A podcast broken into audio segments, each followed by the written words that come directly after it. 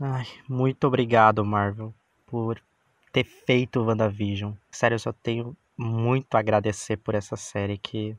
Ai, que saudade que eu tava, cara. Muita saudade mesmo.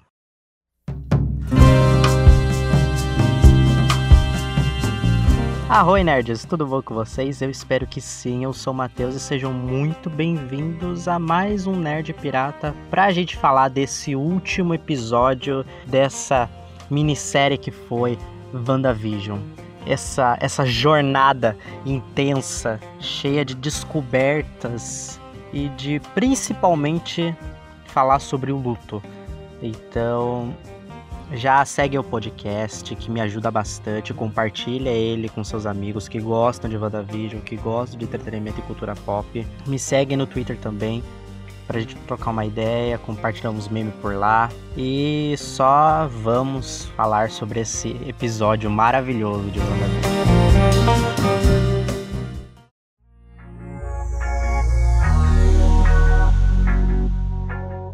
E vamos começar da onde o episódio parou, né? Que foi aquela cena final do episódio 8, onde a Wanda estava confrontando a Agatha porque ela estava com os meninos lá na cordinha. Mas era isso que a Agatha queria. Ela queria instigar a Wanda a usar os poderes dela com ela.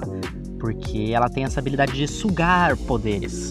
E esse é o propósito dela que foi revelado. Ela quer o poder para ela. Ela tem sede de poder ela tava ali, agora que ela entende que a Wanda era a feiticeira escarlate, ela queria o poder dela para ela se tornar esse ser poderoso, porque acho que é meio um negócio de ambição mesmo.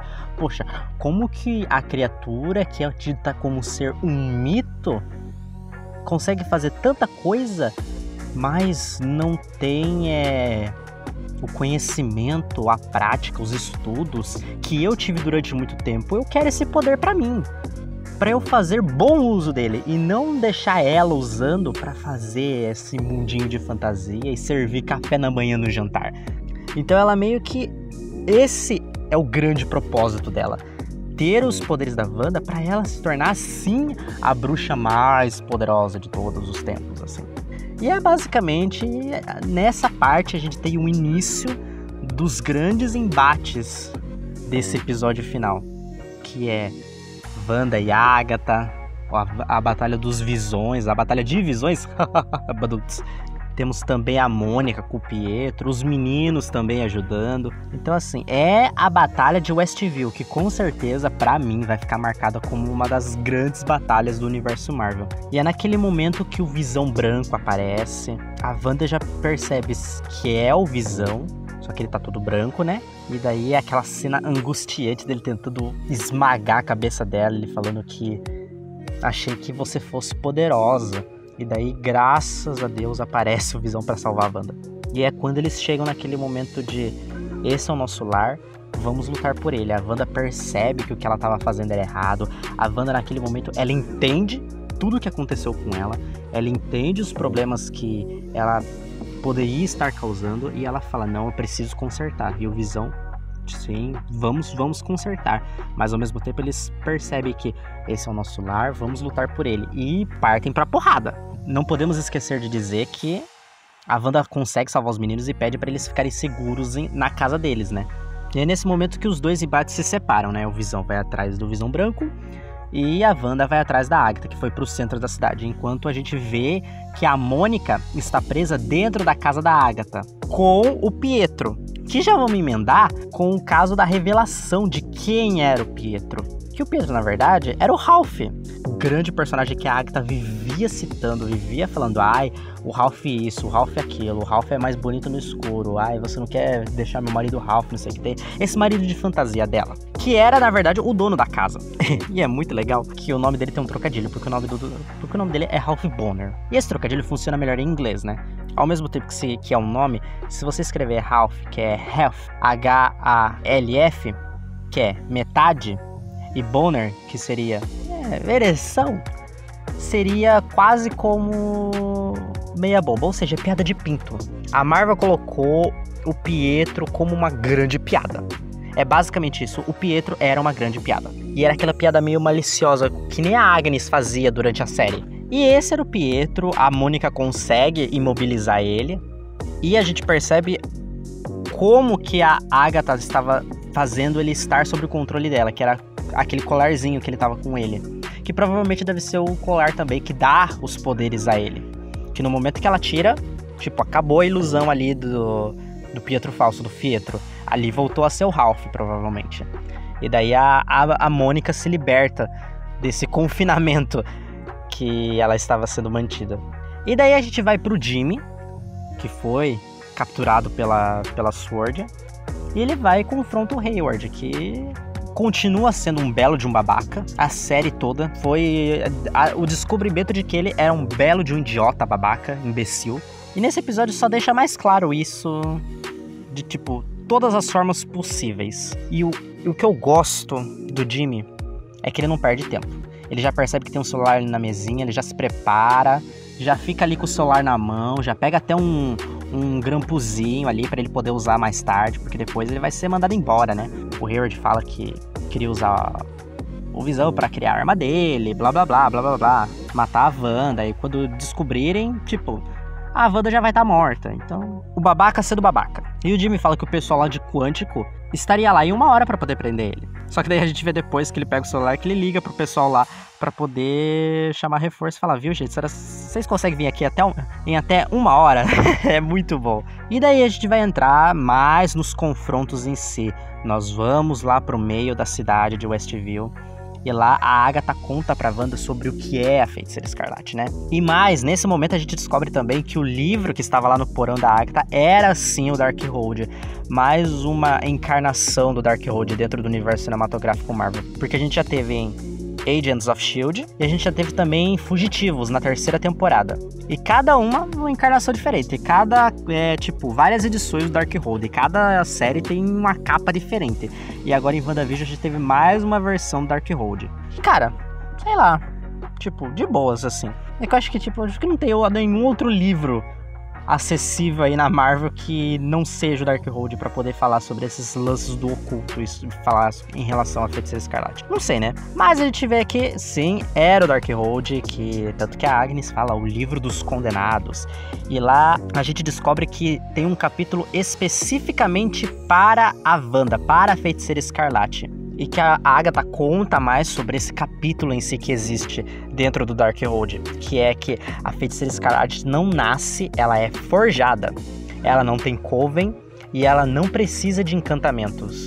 O seu poder é superior ao do Mago Supremo e seu destino é destruir o mundo. E cara, nessa nesse capítulo todo aí do Darkhold, a gente já entende muito sobre o mito da feiticeira escarlate, porque ela não tem couve, ou seja, ela é única, basicamente. Ela não nasce, ela é forjada. Então, provavelmente aquele momento da Wanda pequena lá, que a Agatha conjectura de que ela estava usando magia de probabilidade, na verdade não era.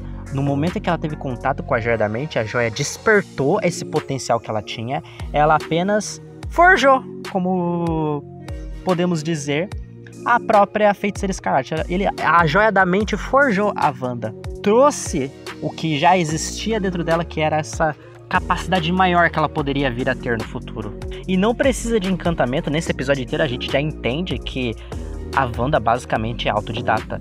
O poder dela equivale... Equivale não, é superior ao do Mago Supremo. E nesse episódio a gente entende também do porquê essa frase é dita a gente entende que realmente o poder dela é imenso, cara. E que o seu destino é destruir o mundo. Aí já entra numa questão. Será? Porque esse episódio foi muito também um alto entendimento da Wanda. De como ela se vê e de como ela aceita realmente agora quem ela é. Ela, e ela quer entender mais sobre ela e sobre o que ela é, sobre esses poderes que ela tem. Então, esse, essa parte desse capítulo que diz que o seu destino é destruir o mundo, pode significar que ela não tem intenção de destruir, mas infelizmente é o que pode vir a acontecer por conta, talvez possivelmente, da, do que acontece na cena pós-créditos. Que a gente vai chegar lá mais na frente e eu vou elaborar mais isso. Mas esse de, seu destino é destruir o mundo, depois desse episódio, eu não vejo a Wanda destruindo o mundo. Eu vejo algo que aconteça mais assim, na questão de foi sem querer eu queria fazer o negócio e acabei fazendo uma cagada. Infelizmente. É isso que eu interpreto dessa parte aí do, do Darkhold. E a Wanda fala pra Agatha que ela nunca aprendeu magia, que ela não é uma bruxa, que não é nada disso que ela tá falando. E daí a Agatha pergunta: Você tem certeza? E daí a Agatha tira o povo de Westview desse transe que estava sendo mantido pela Wanda. E sério, é uma, acho que é uma das partes mais agoniantes desse episódio também. É tipo, a população de Westview tá muito sensibilizada. Eles querem que isso pare. Eles querem parar de tanto sofrimento, porque, como eles mesmos dizem, no momento em que eles dormem, o luto dela, o sofrimento dela, a tristeza dela, vai para eles, está nos pesadelos deles. Enquanto ela tá vivendo um mundo de fantasia, inconscientemente, os traumas dela estão afetando o resto da população. E cara, sério, essa parte é muito pesada. Nossa, é muito pesada. Tem um pouquinho mais disso lá na frente e nossa, é tipo pesado demais. E em seguida a gente vê que o Billy e o Tommy, eles estão acompanhando lá a luta do do Visão, do pai deles, né?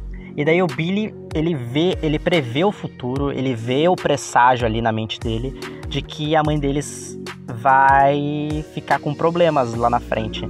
Então daí eles já partem pro confronto também.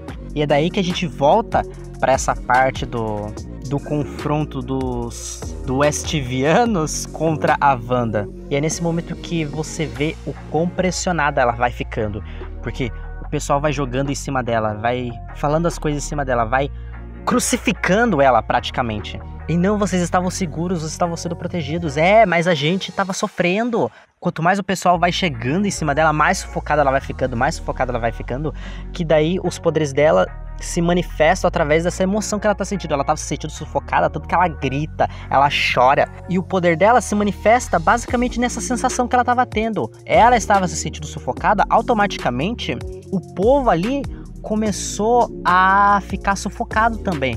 Mas sufocado ao ponto de querer que parasse. Parasse no sentido. ia matar o pessoal de Westview se ela não tivesse desfeito ali. Então, praticamente, o poder da Wanda se manifesta também através das emoções dela. O que ela tá sentindo, o poder dela vai se manifestar de formas diferentes. Se ela tiver com raiva, o poder dela vai ser, tipo, destrutivo, praticamente. E como ali era algo que ela precisava se autodefender, o próprio poder dela manteve ela protegida, só que essa proteção acabaria matando o pessoal de Westview. Então, cara, ai, sério, nossa, muito pesada essa parte. E é ali que a Agatha aproveita para jogar umas coisas na cabeça da Wanda para fazer ela ficar mais confusa ainda, mais em dúvida ali. Que daí ela decide, não, vamos desfazer o Rex. E daí ela faz uma ruptura, aí começa a desfazer aos poucos, mas começa.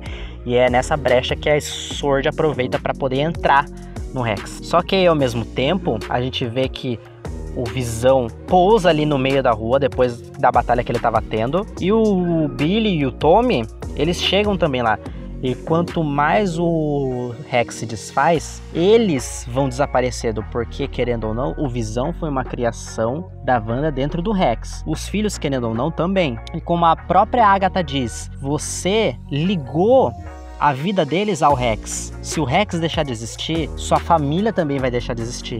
Então daí é nesse momento que a Wanda tem uma escolha muito difícil para fazer e que vai se desenvolver ao longo dessa parte toda, que é ela deixar o Westview livre ou perder a família dela.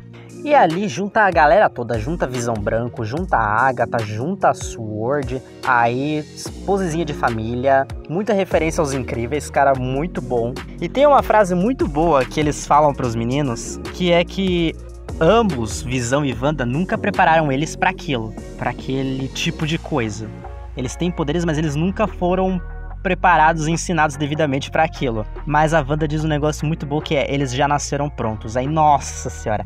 Aí eu falei, ah, agora pode partir pra briga. Aí o Visão vai de encontro lá com o Visão Branco. A Wanda pede para os meninos cuidarem dos, dos militares enquanto ela ficava cuidando da Agatha. E tem uma frase muito perfeita e pontual nesse episódio, dita pela própria Agatha, que tá lá os militares apontando armas pra Wanda, quanto para ela, né? E ela diz que mesmo com o passar dos séculos, sempre vão apontar tochas e forquilhas para mulheres como nós, mulheres poderosas. E cara, isso diz muito sobre essa série também, que sério, é impecável, cara. A roteirista dessa série, Jack Schaefer, olha, cara, parabéns, viu?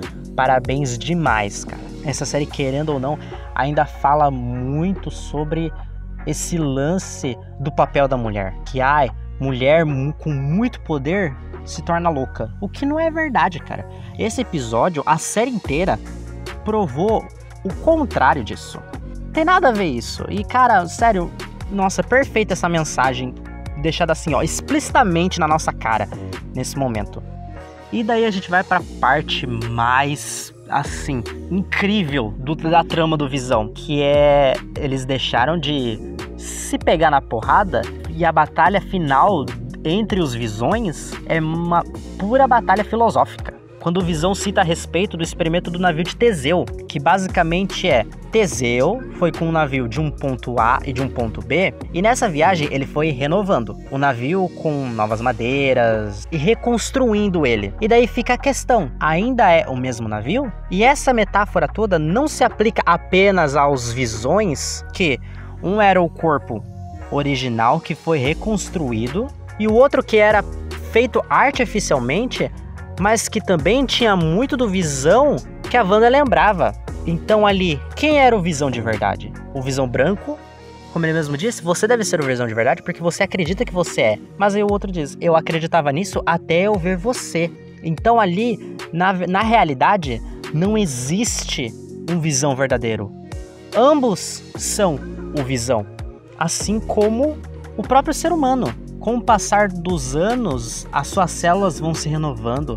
Com o passar dos anos, você vai trocando experiências, ganhando novas experiências, aprendendo coisas novas. Então essa questão fica muito clara pra gente também, que o que a gente era 10 anos, 5 anos atrás, o que a gente pode vir a ser 20, 30 anos no futuro, qualquer uma dessas versões ainda vai ser a gente. A gente pode ir se renovando, mas ainda seremos nós mesmos. Ambos, de qualquer um desses tempos, ainda vai se manter a essência, que é o que importa.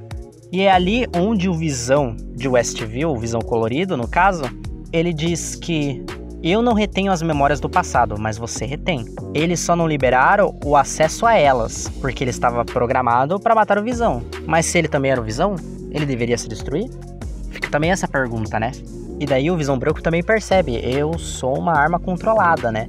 E daí o Visão libera as memórias lá, a gente vê que agora aquele Visão Branco, ele ele tem toda a memória do que ele passou. Ele viu tudo. Só que ele não tem as memórias do que aconteceu em Westview. Ele tem as memórias até o final de Guerra Infinita. Depois disso, ele não tem mais. Tanto que ele vai embora, que provavelmente deve ter sido o raciocínio dele. Cara, deixa as coisas acontecerem aqui.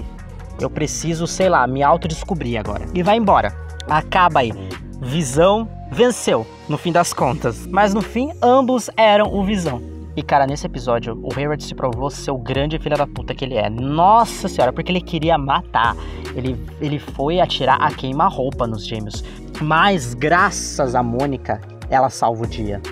Antes disso, os meninos já estavam lá dando contra os militares. O, o Billy tava fazendo o poderzinho para poder manter as mentes dos militares controladas. Aí o Tommy vai lá e pega as armas deles. E, cara, muito bom. Já, a gente já consegue ter, ver um pouco da dinâmica do que vai vir lá no futuro com os Jovens Vingadores. Dos dois, a relação dos dois. Cara, aí vai ser muito bom.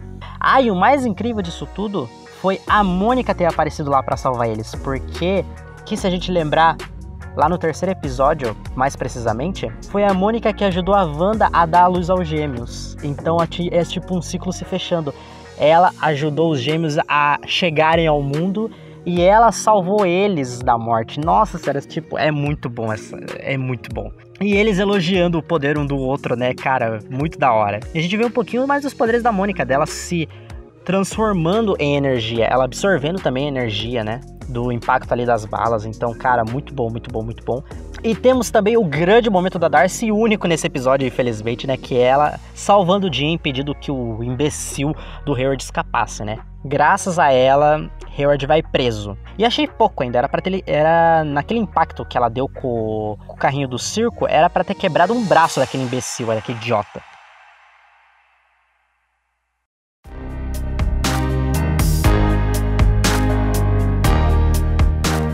E vamos voltar agora pro confronto da Wanda e tem começa com aquele momento dela dando uma de debochada pra Agatha, fazendo a mesma coisa que ela faz para desaparecer. Cara, muito bom. E a gente volta também para as origens da Wanda lá em Era de Ultron, quando ela fazia o poderzinho lá para fazer os pesadelos na, na galera e faz o, pesa e faz o feitiço do pesadelo na, na Agatha. Porém, o feitiço vira contra a feiticeira, né? Infelizmente. Porque a Agatha, querendo ou não, ainda é uma bruxa muito experiente. ela consegue fazer o feitiço se voltar contra a própria Wanda.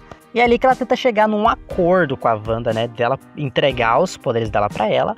Daí ela pode desfazer esse Rex e ela manter a família dela segura. Só que daí a Wanda, né?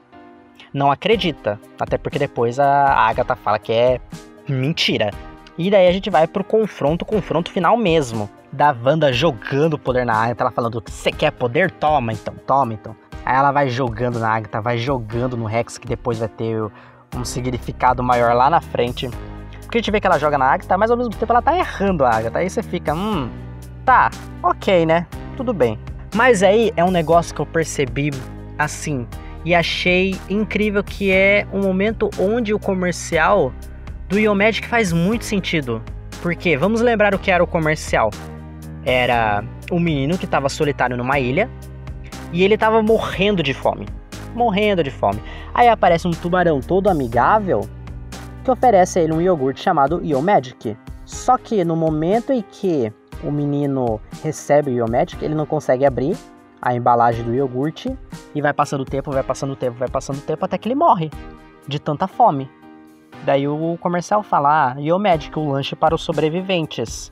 E é nesse episódio que esse comercial se amarra. É como se fosse um presságio do que viria nesse episódio. Porque no caso, a Agatha era o tubarão fazendo. oferecendo, né?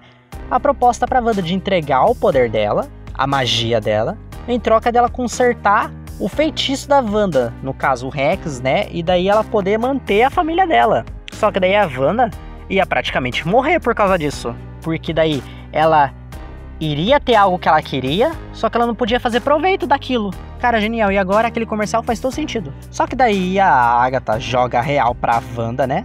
Depois da Wanda ter desmantelado o poder em cima da Agatha, ela diz que, ah, infelizmente o Rex, esse mundo que a Wanda criou, era defeituoso. Assim como ela e que, uma vez um feitiço lançado, ele jamais pode ser desfeito. E é a partir dessa frase que um feitiço lançado não pode ser desfeito, que daí depois lá na frente a gente pode entrar em outras questões também. Mas assim, cena maravilhosa porque a Agatha vai tentar jogar um poder na Wanda, só que daí não funciona. Aí você já começa a entender algumas coisas.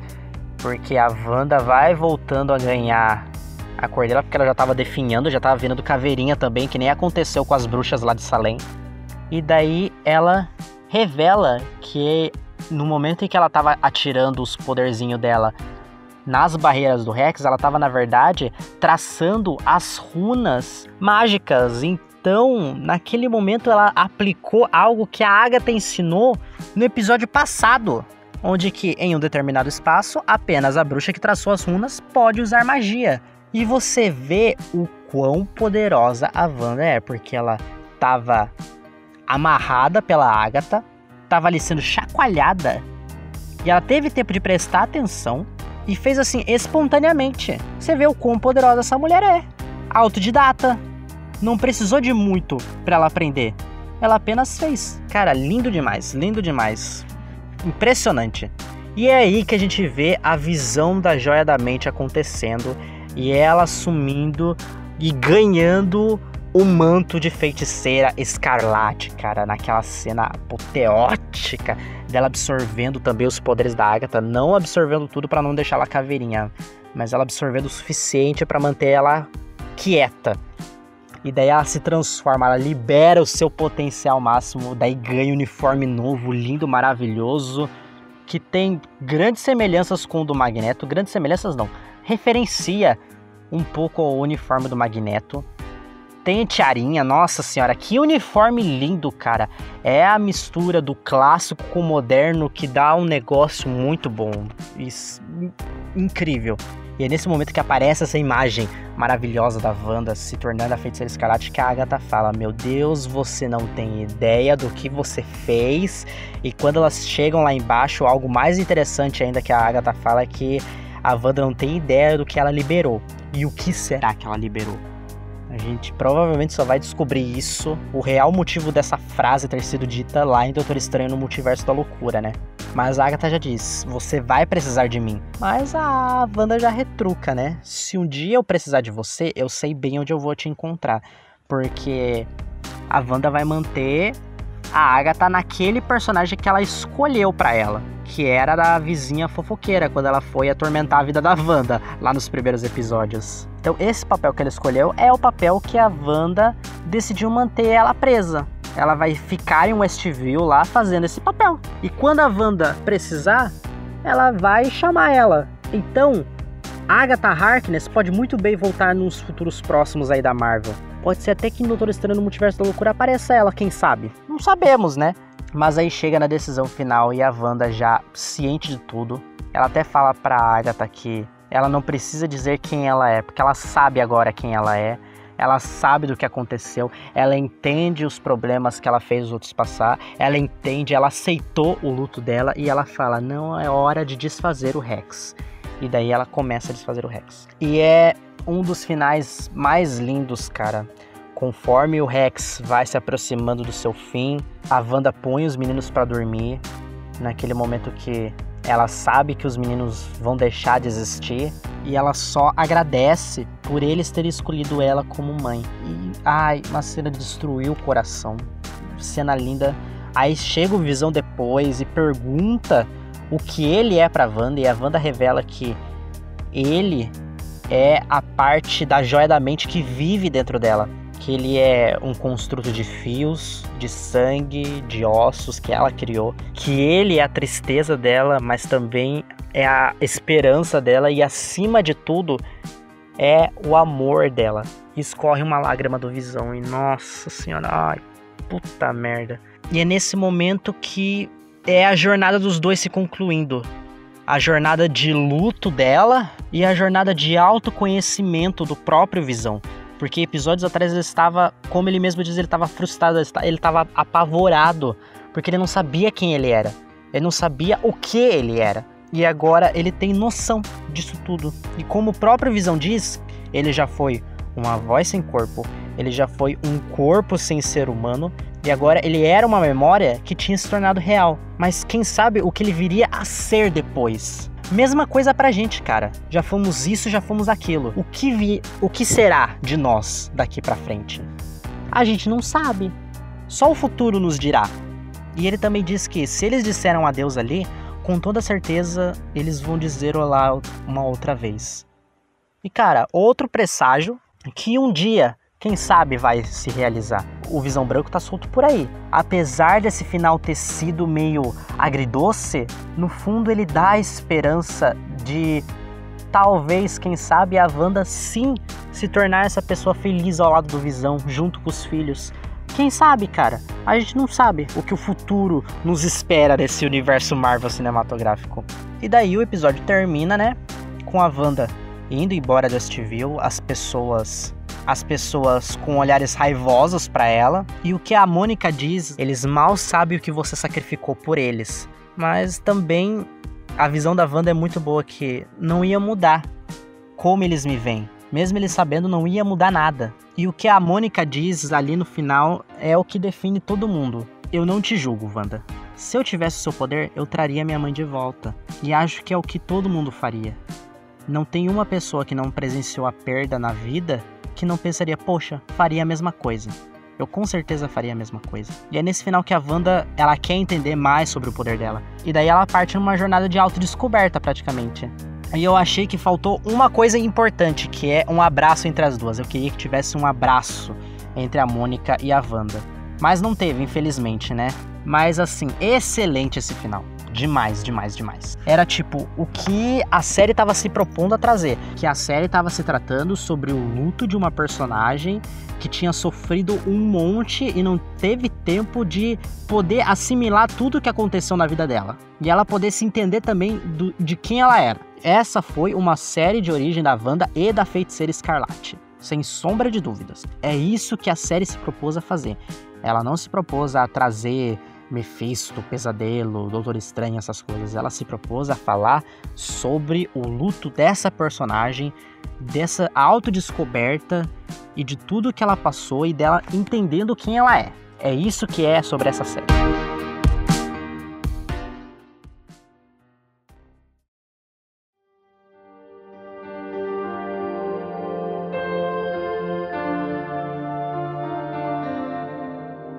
E cara, não é Marvel se não tiver cena pós-créditos, né? E graças ao bom Deus, temos duas cenas pós-créditos. A primeira relacionada à Mônica e a segunda relacionada à Wanda. A primeira temos lá o Jimmy resolvendo as coisas na cidade, né? Falando para cuidar dos que estavam feridos, se estiverem algum ferido, né? E daí a Mônica é chamada para ir lá no teatro. Quando ela chega lá, a policial, a agente que chama ela para o teatro, se revela como mais cru e diz que um conhecido da mãe dela quer que ela o encontre no espaço. E quem é esse conhecido?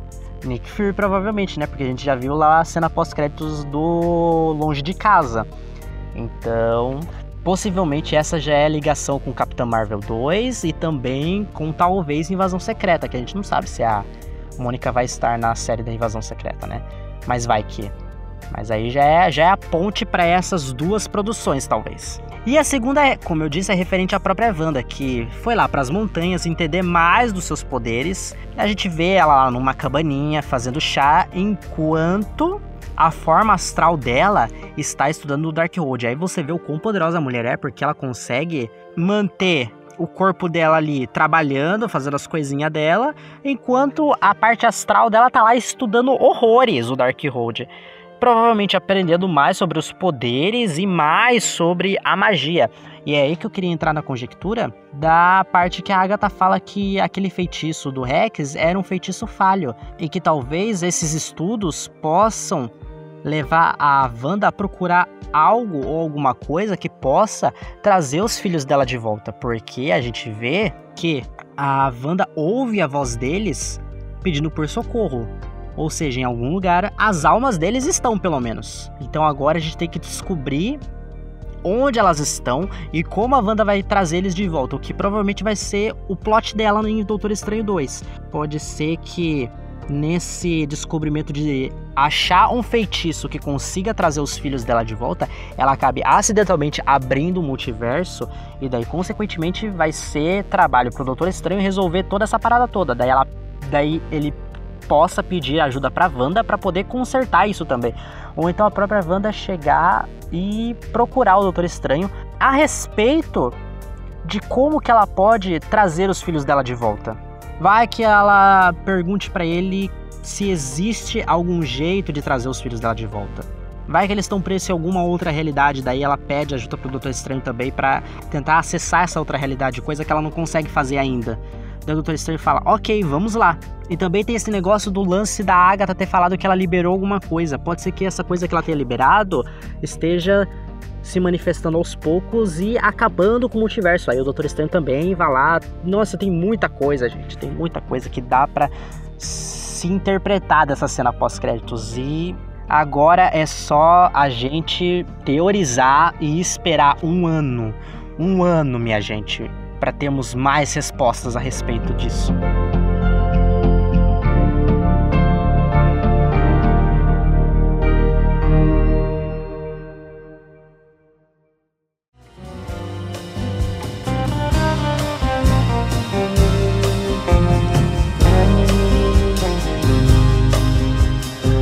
Mas enfim, gente, essa foi uma série maravilhosa. Eu quero ainda fazer um podcast falando sobre a série num geral, tudo, tudo mesmo, mas que assim, a primeira experiência da Marvel de 2021 foi WandaVision e acho que foi uma das melhores e mais certeiras apostas foi tirar a WandaVision de lá da metade da fase 4 e transformar ela no primeiro projeto da fase 4, que sinceramente acho que foi uma das jogadas mais perfeitas. Essa série veio no momento também que a gente tá precisando de um pouco de distração, de conforto, porque às vezes a gente precisa sair um pouco dessa nossa realidade. A gente tá enfrentando ainda uma pandemia global. Tá tendo vacina, tá tendo vacina, mas ao mesmo tempo ainda tá morrendo gente.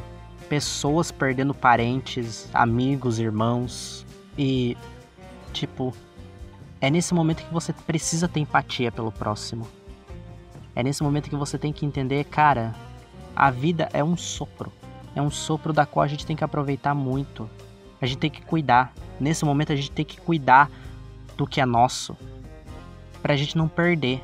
E se você perdeu, essa série talvez te ajude muito a superar. Assim como a Wanda conseguiu aceitar e superar e seguir em frente.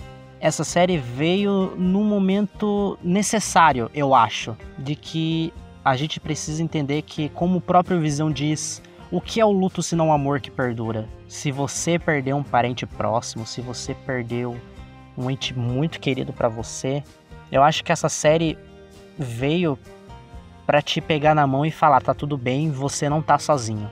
E a gente vai sair dessa. A gente vai seguir em frente e vamos partir para um novo amanhã.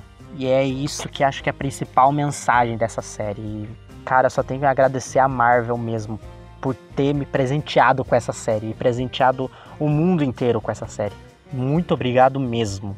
Mas é isso aí, galera. Espero que vocês tenham gostado desse episódio referente a esse nono e último episódio de WandaVision. Ainda quero fazer um podcast dedicado a falar da série toda, como um todo, né? E trazer tudo que essa série representou para todo mundo. Então, espero que vocês tenham gostado. Muito obrigado por terem escutado até aqui. Um beijão para vocês se cuidem, por favor, se cuidem. Um abração e até a próxima.